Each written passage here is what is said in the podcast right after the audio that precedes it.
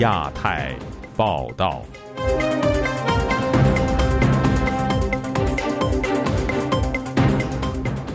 各位听友好，今天是北京时间二零二四年二月二十八号星期三，我是家园。这次亚太报道的主要内容包括：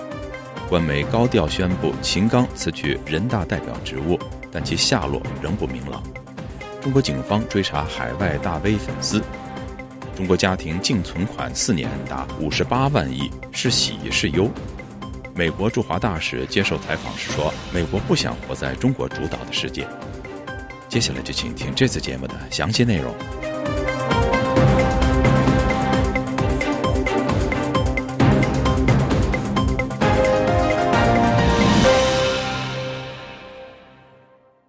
中国前外长秦刚去年六月就不曾公开露面，除了他的外长以及国务委员职务被免除，外界也传出他可能被处死或者身亡的消息。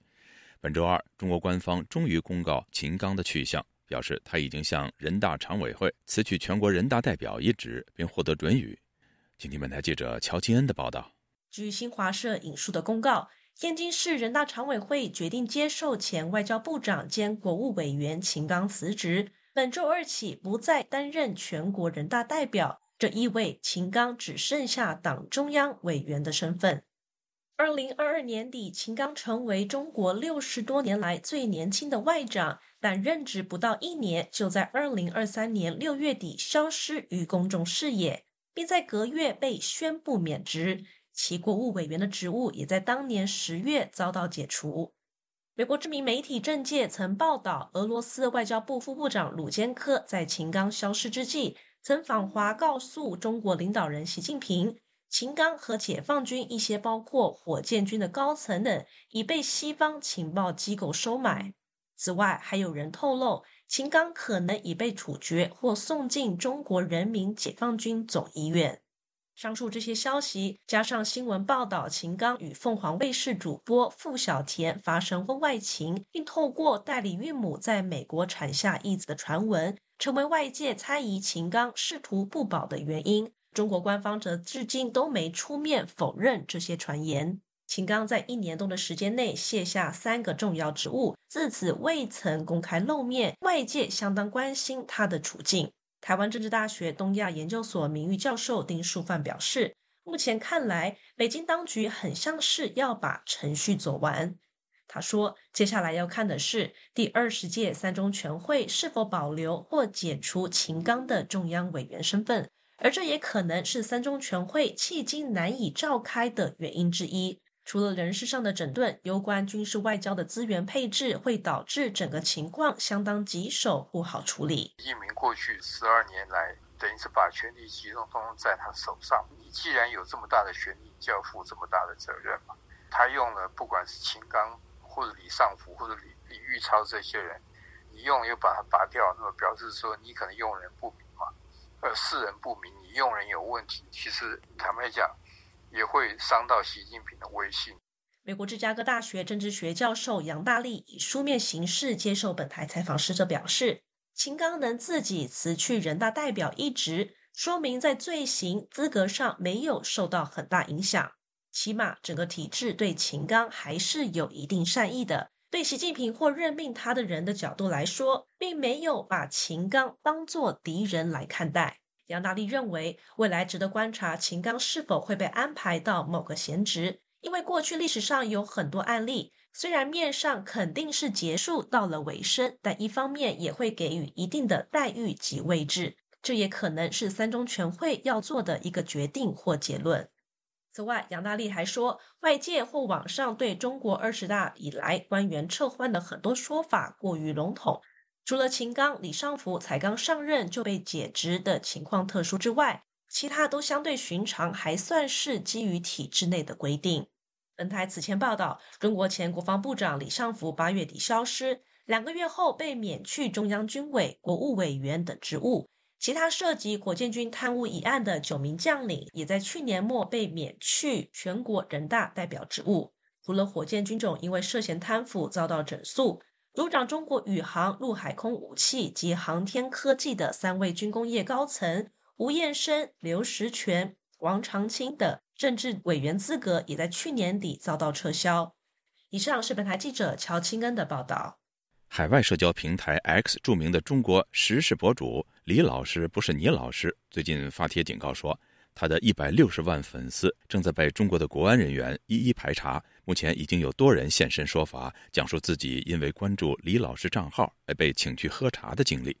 详情，请听记者经纬的报道。真名为李颖的推特用户李老师不是倪老师，本周一发布帖文警告说。他在社交平台推特上的一百六十万追随者列表和评论区正在被中国公安逐一排查。他还表示，他的追随者被请去喝茶，并非最近发生，而是持续了月余。且近日以来发现的情况表明，中国公安确实是在使用最原始的土办法，通过社会工程学的方式对每个账号逐一排查。自白纸运动以来，李老师不是倪老师，因为发布海量不受中国政府审查的真实新闻而收获了大批追随者。推特用户罗延里等人也公开了自己被请去喝茶的经历。罗延里在接受本台采访时表示：“他实际上这一次就是。”针对李老师不是李老师这个 ID，没有针对其他的，他就是一个是问了我有没有关注这些敏感的，他还问了一个就是你特别喜欢关注什么样的人。他分析说，中国公安这一次行动可能是为了完成 KPI。而他本人此前曾两度被请去喝茶，所以名列敏感人物清单之上，属于第一批被排查的群体。李老师不是李老师，他都一百六十多万的这个好友，不可能说一百六十多万去查的。我估计就是运动式的，每个地方完成几个任务，查几个人，查的这几人呢，肯定是他们的电话号码本里面有的这些人，他肯定查一下。现流亡海外且与李老师有过往来的黄奕成告诉本台，李老师不是倪老师被中共针对，正因为他是白纸运动的真实叙事者。可能跟接下来的这个两会啊是有关系的，包括前一段的这个陈品林导演啊被起诉的这个事情啊，就是说因为白纸运动现在已经基本上是烟消云散了。对于这个白纸运动的这个历史的这种叙事权的这个抢夺，就是刚刚开始。他进一步分析说：“那么现在应该是说，俄罗斯对这个流亡在欧洲的这一些持不同政见者正在展开一个迫害。那么，我觉得专制独裁的这些政权，他们互相学习、互相模仿的。那么，我就觉得这个中共可能也会有样学样，来制造一个寒蝉效应。”国际人权组织自由之家中港台议题研究主任王亚秋对本台表示：“中国当局对李老师不是倪老师的百万粉丝逐一排查，符合中共一贯的倾尽全力打压异议的作为。你去找一百六十万人，这是其现实情况下不大可能。但是另外一方面，就说中国共产党以前就做过这种 crackdown on Twitter users。”据《纽约时报》报道，早在一九年初，中国当局就升级了网络审查活动，加大盘问、拘捕越来越多的推特用户。一名中国男子还曾以发推的罪名在拘留所里待了十五天。王亚秋说：“中国政府他一贯对言论自由的打压和对在如此打压的情况下还敢于翻墙去看信息，呃，翻墙去发表自由言论，打击是非常严重的。基于他这样历史，所以我觉得什么事情也不是特别奇怪的吧。”美联社报道也指，北京已将审查范围扩大至脸书、电报和推特等非中国社交平台。最近，一家与中国政府有密切联系的私人承包商泄露了一份文件，显示中国警方正在使用一款专门用于监视推特用户的工具，以遏制海外社交平台上的异议。自由亚洲电台记者经纬华盛顿报道。根据中国央行的数据，中国六家最大规模的银行控制着五十八万亿人民币的存款。而中小银行的存款总额则为二十七万亿人民币，这一现象引发热议。有学者认为，三年疫情导致民间投资萎缩，许多家庭将钱转移至大型银行以求资金安全。以下是记者古婷的报道。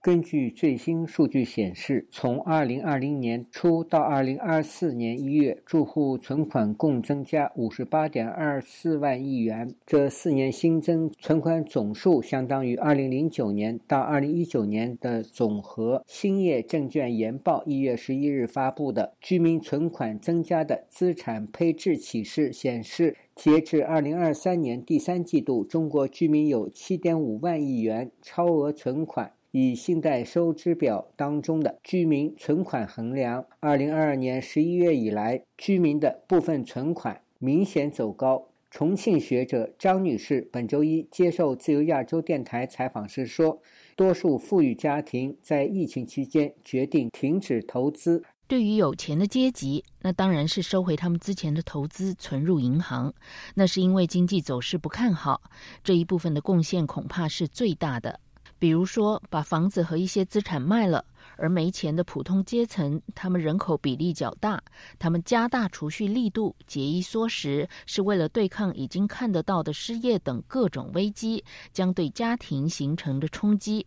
前者求资产安全，后者求生活安全。据南都周刊网站报道，人们为什么在最近几年热衷于存款？兴业证券认为，居民存款超趋势增长，并非是居民少消费、多储蓄带来的，更多源自其投资行为的变化。兴业证券测算发现，截至二零二三年第三季度，居民消费下降对超额存款的影响已经有正转负。对此，微博网民评论说。四年居民存款五十八点四万亿，这是严重拖国家发展的后腿。特别是戴口罩三年，基本上是在花老本，还把钱存到银行，那是做梦吧？不少网民质疑官方公布的居民家庭存款数据，认为他们许多家庭根本就没钱去存银行。资深评论人士郑旭光接受本台采访时说。中国多家大型商业银行客户存款突然大增，与经济环境和政治环境息息相关。他说：“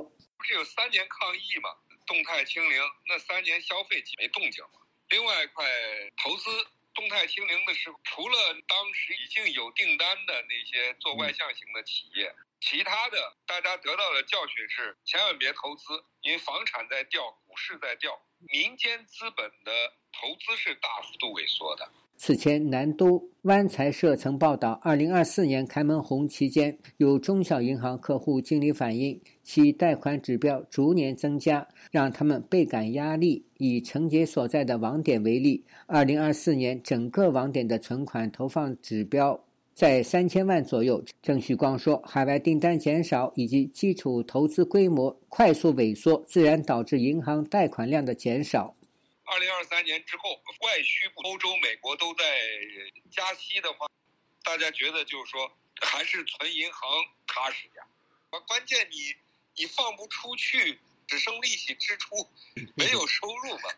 地方政府负债累累，房地产市场因为下降，大家也不敢买房，谁贷呢？自由亚洲电台记者古婷报道。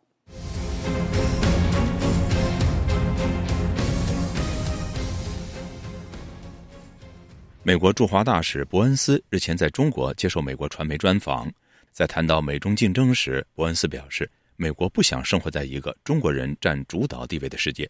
而今年正是美中建交四十五周年。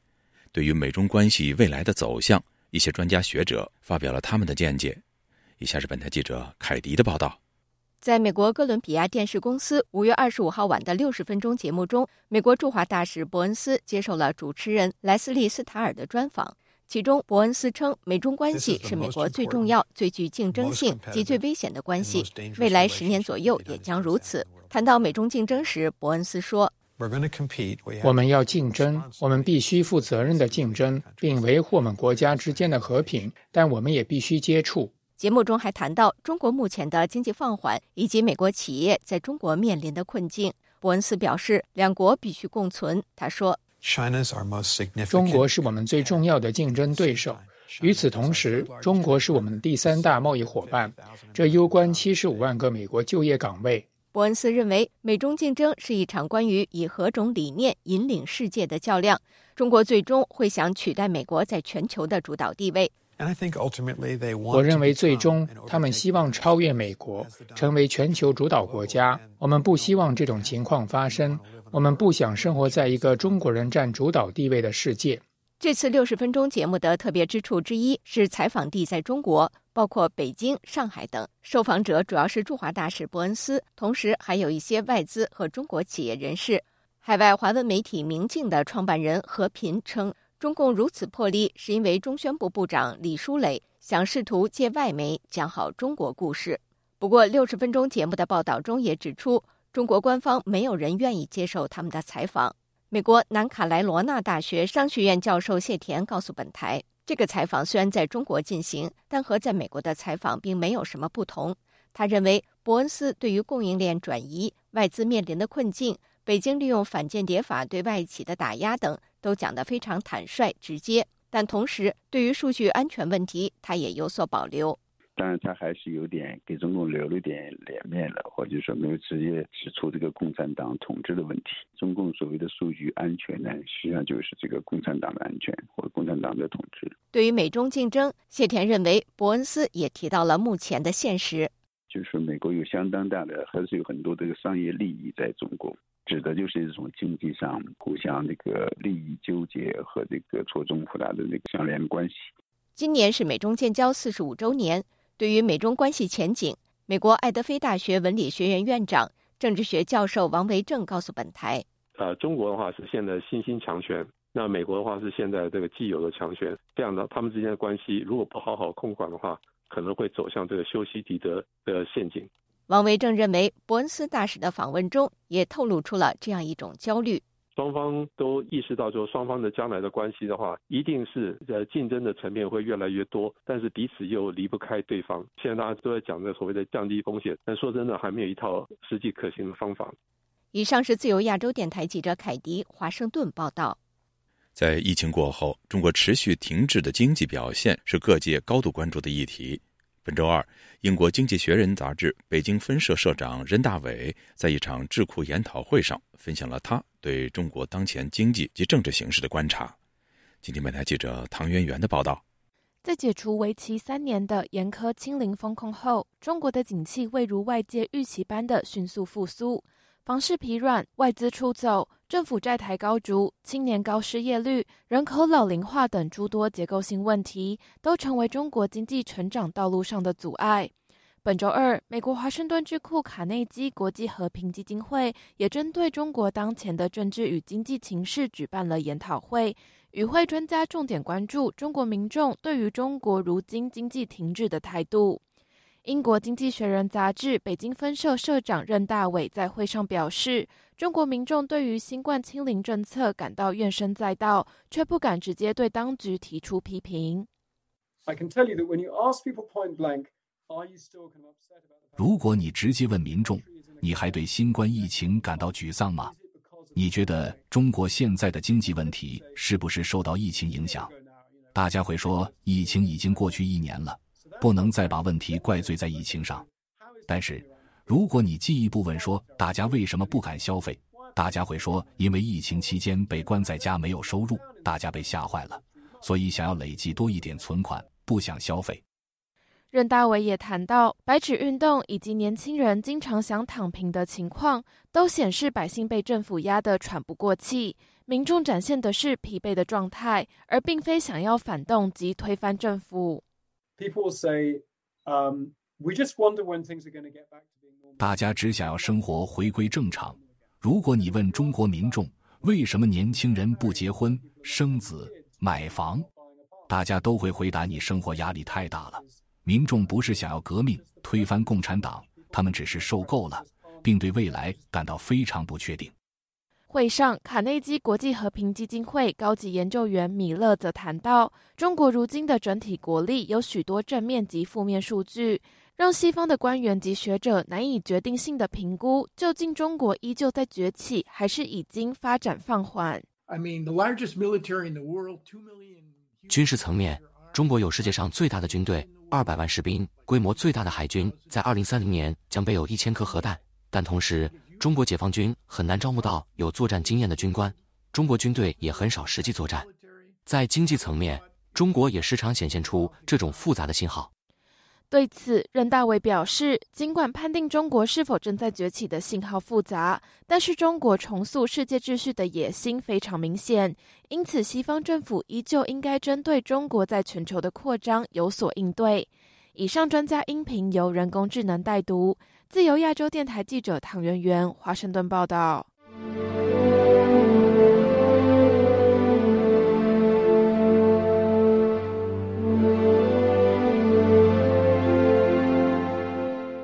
中国三无船舶在台湾金门水域躲避检查翻覆事件，引发两岸关系紧张之际，台湾的媒体报道说，台湾执政党民进党中国事务部主任在一场有两岸学者参与的线上会议上表示，台独党纲已经是历史文件。此番言论引起热议，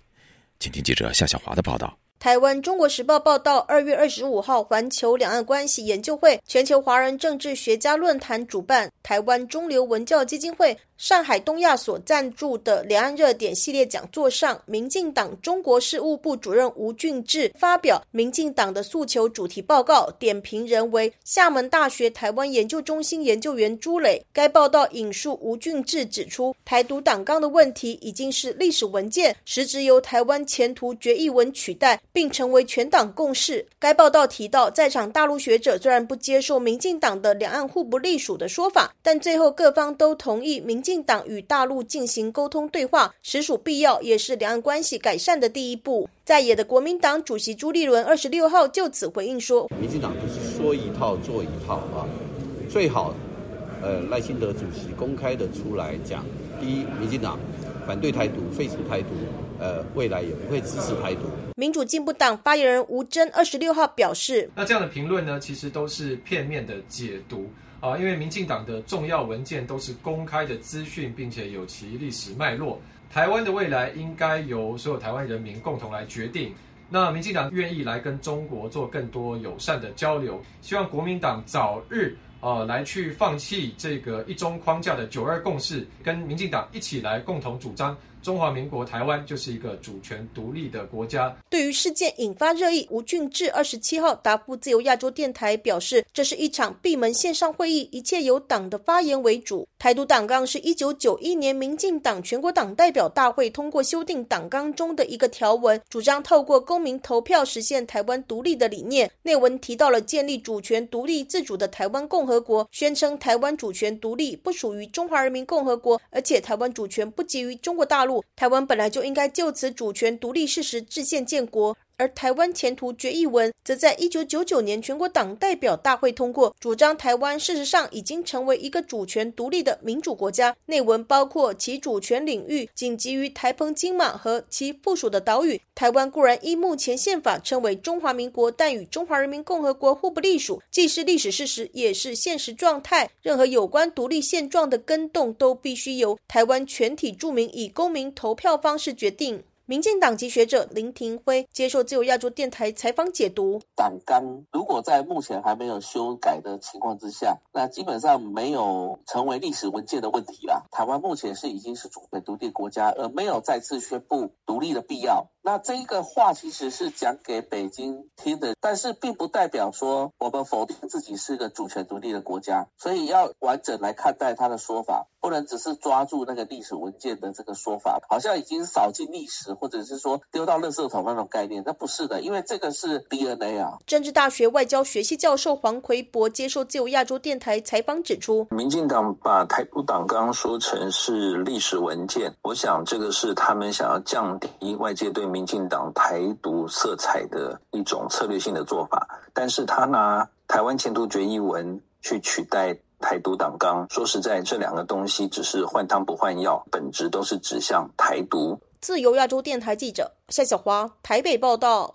继北京在香港强推港区国安法后，港府再计划推动被指更为严苛的基本法二十三条立法，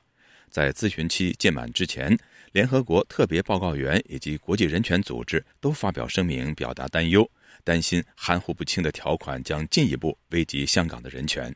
而曾经百家争鸣的香港，如今只剩下一个政党就二十三条立法公开抗议。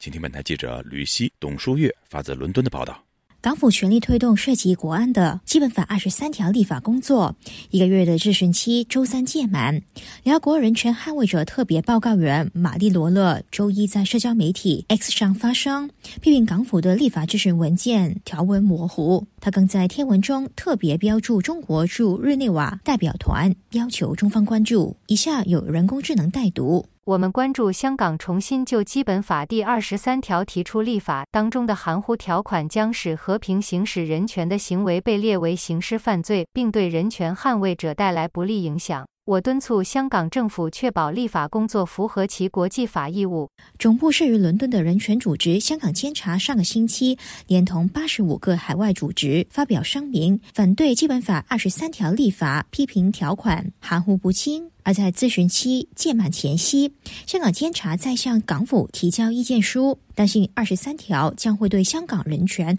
和自由带来更严重的后果，远远超过北京在二零年在港实施的港区国安法。以下有人工智能代为读出香港监察创办人罗杰斯的说话：虽然香港监察多次被香港政府利用港区国安法谴责及骚扰，但仍然渴望与当局展开具建设性的政策及立法对话。我们促请香港政府在草拟二十三条立法时考虑我们的忧虑，并保证遵守香港在中英联合声明和国际人权法下的法律义务。港府就基本法二十三条立法，国际社会反对声音此起彼落，然而在香港本地，公开的反对声音却几乎被禁绝。先有普选制，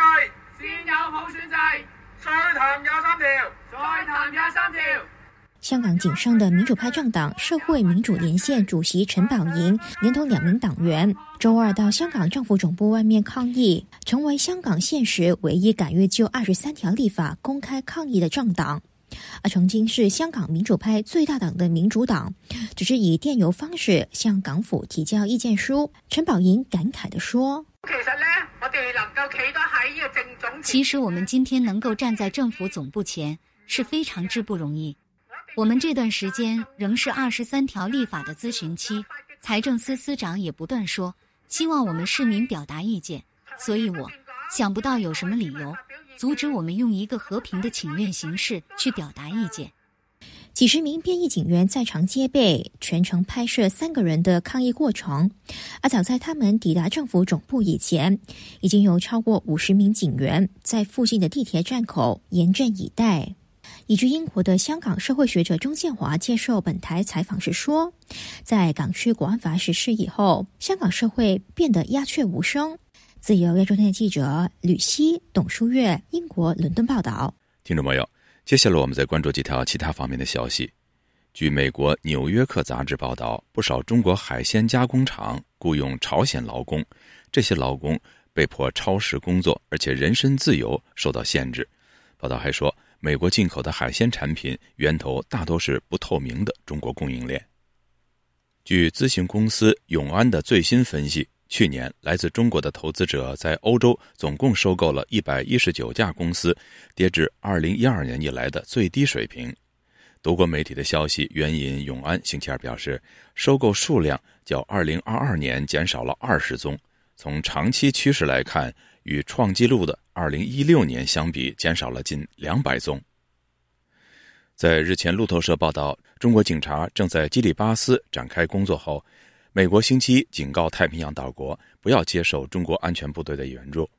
基里巴斯代理警察局长表示，身穿制服的中国警官正在与警方合作，开展社区治安和整理犯罪数据库的项目。基里巴斯的地理位置被认为具有战略意义，这里还有一个日本卫星的跟踪站。中国也宣布计划在基里巴斯坎顿岛重建二战时期美国军用机场，这也引起了美国的担忧。美国华盛顿智库战略与国际研究中心日前发布一份最新报告，报告作者黄志环分析了在地缘政治紧张的情况下，美中两国在艾滋病防治上的合作成果。报告指出，尽管美中关系在近年来面临挑战，但是公共卫生依旧是两国继续合作的领域。过去几年中，美国与中国展开合作，共同解决了数个重大的全球健康问题，像是对抗艾滋病、伊波拉病毒以及控制禽流感和猪流感的爆发。不过，在新冠疫情爆发后，两国出现了与以往合作模式不同的偏差，陷入相互指责以及不信任的恶性循环。各位听众，这次的亚太报道播送完了，谢谢收听，再会。